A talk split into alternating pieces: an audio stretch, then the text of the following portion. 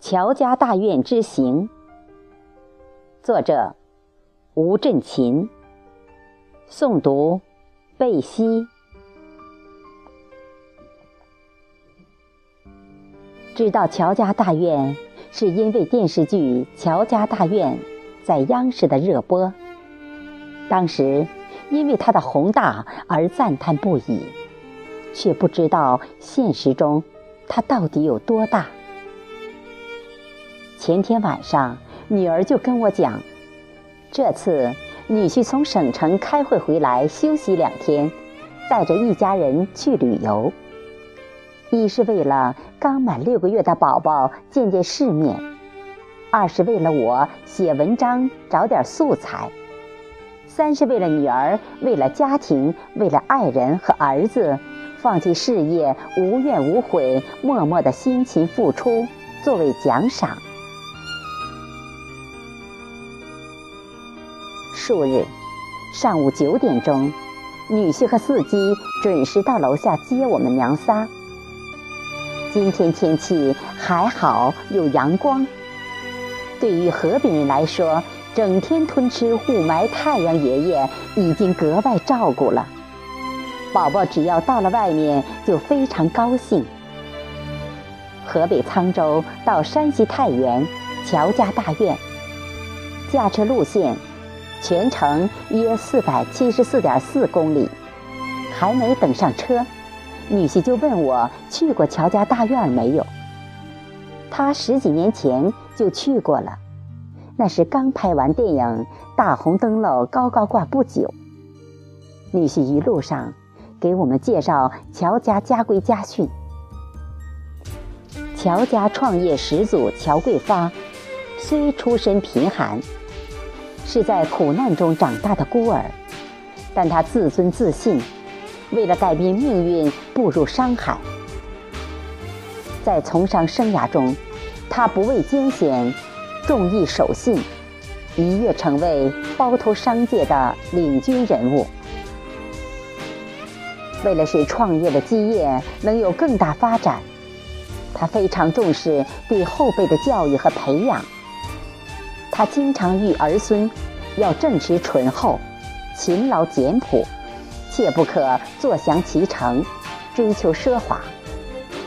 待人诚实守信，与人为善。切不可为富不仁，欺压穷人。这些家训成为乔家辈辈传承的祖训。一阵电话铃声打断了女婿讲话，是中通快递打来的，一个叫彼得的毛粉赠送给我的书法到了。毛泽东诗词《沁园春·雪》。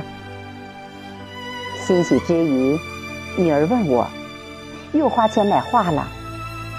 我哪儿还有钱？银行卡都让你给我卸载了，我手机都没话费了。女儿，我俩的谈话引起女婿的注意。上月给你交的一百元，这刚几天呀，又没了。把手机给我看看。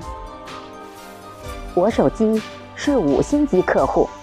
可以欠二百元，还有一百七十元呢。哪有？刚刚提醒我，马上就欠费停机了。是负一百七十元，我看错了。女儿呵呵笑着。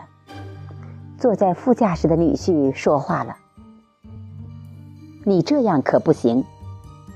你没有学过传统文化，与长辈说话声音不能大了。你这儿……”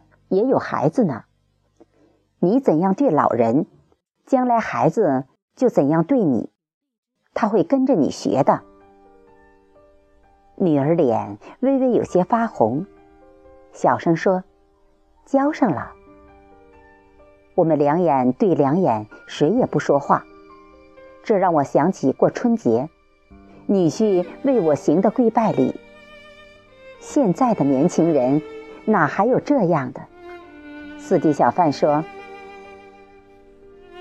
听说你手坏了，江总一个电话接一个电话的打，为您寻医问药，带着你看医生，没见过这么大领导还这么孝心的。是呀，我这个女婿算是找对了。谈对象时，女儿说女婿特别孝心，女婿说，在他们老江家，不许有不孝的。乔家大院，又名在中堂，位于汾河之畔，三晋腹地，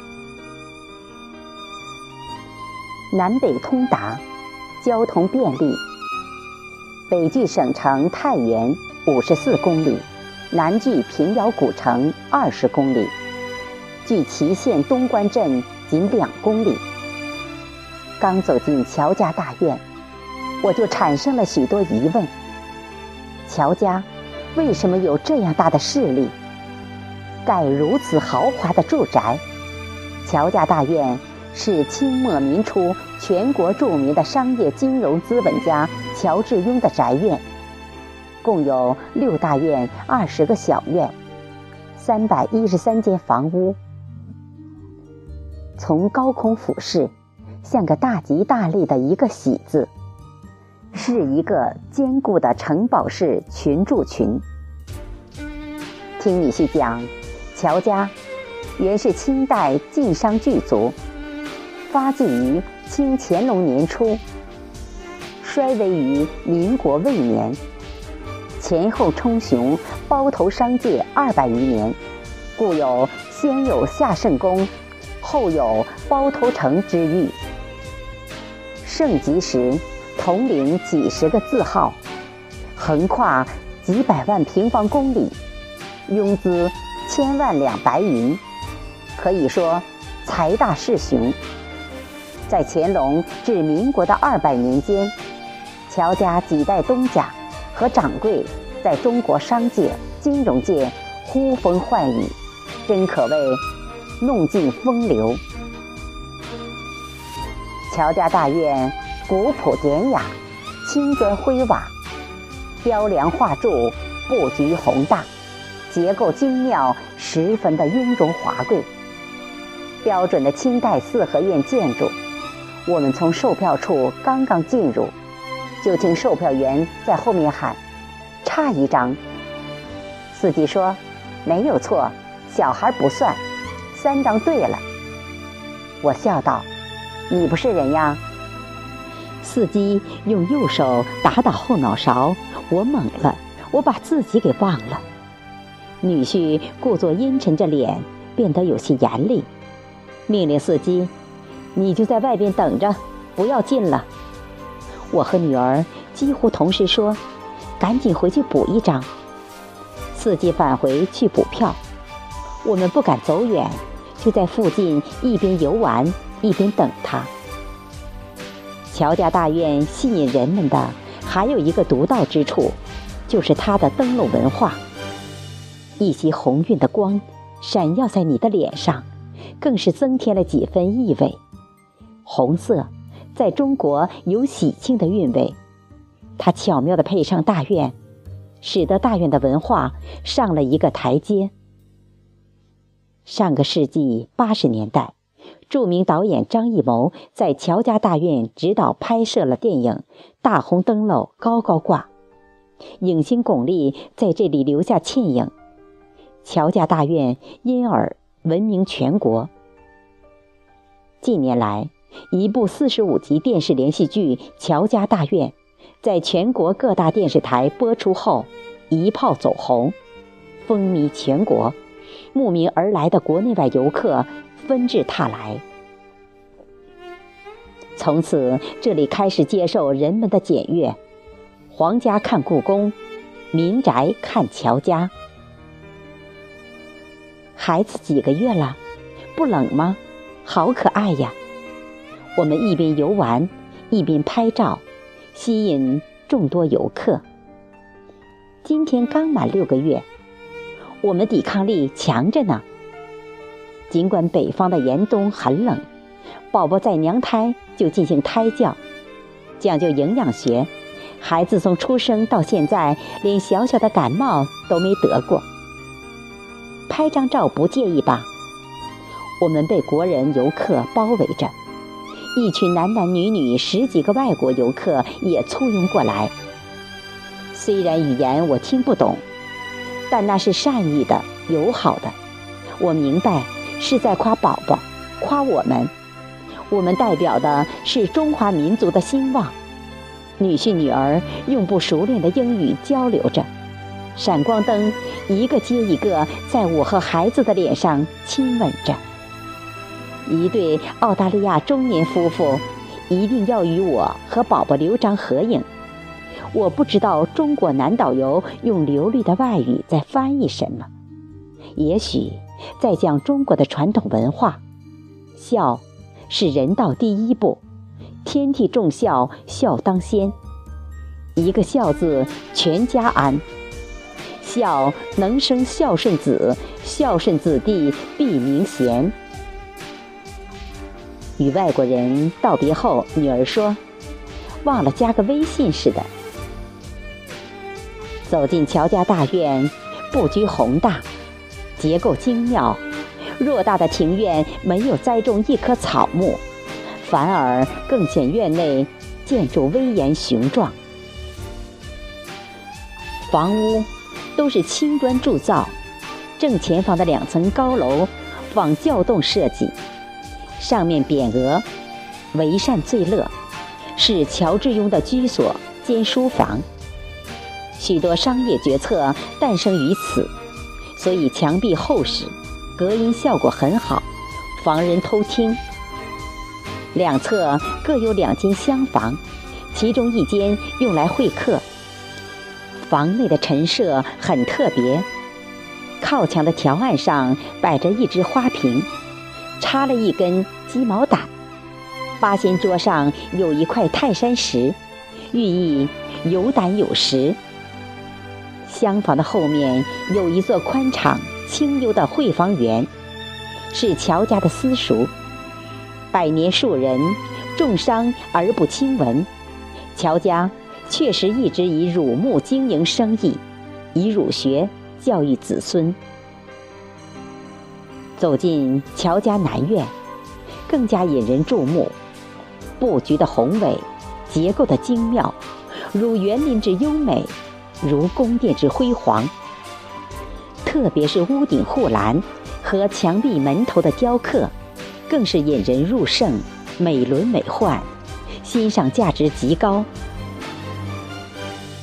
砖雕的葡萄，枝状叶茂，葡萄鲜美鲜活，真乃砖雕之神品。砖雕曾头像，其状特异，非常曾之形；其态特宜，非常曾之神。齐天增也，齐先增也。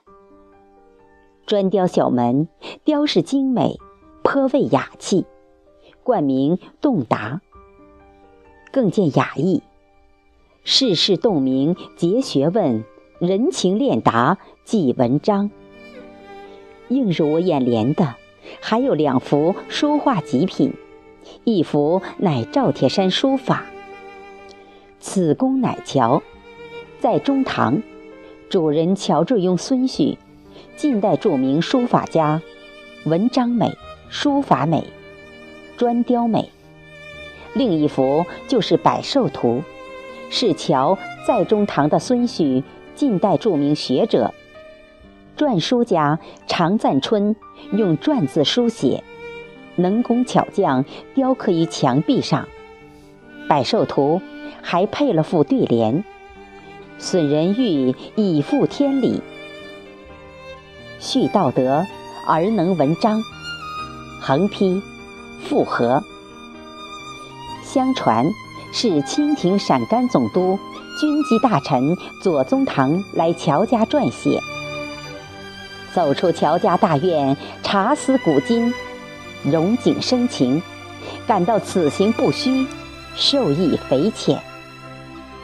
乔家大院从初创到兴盛，用了三代人的时间，而我们只用了三个小时就游完了。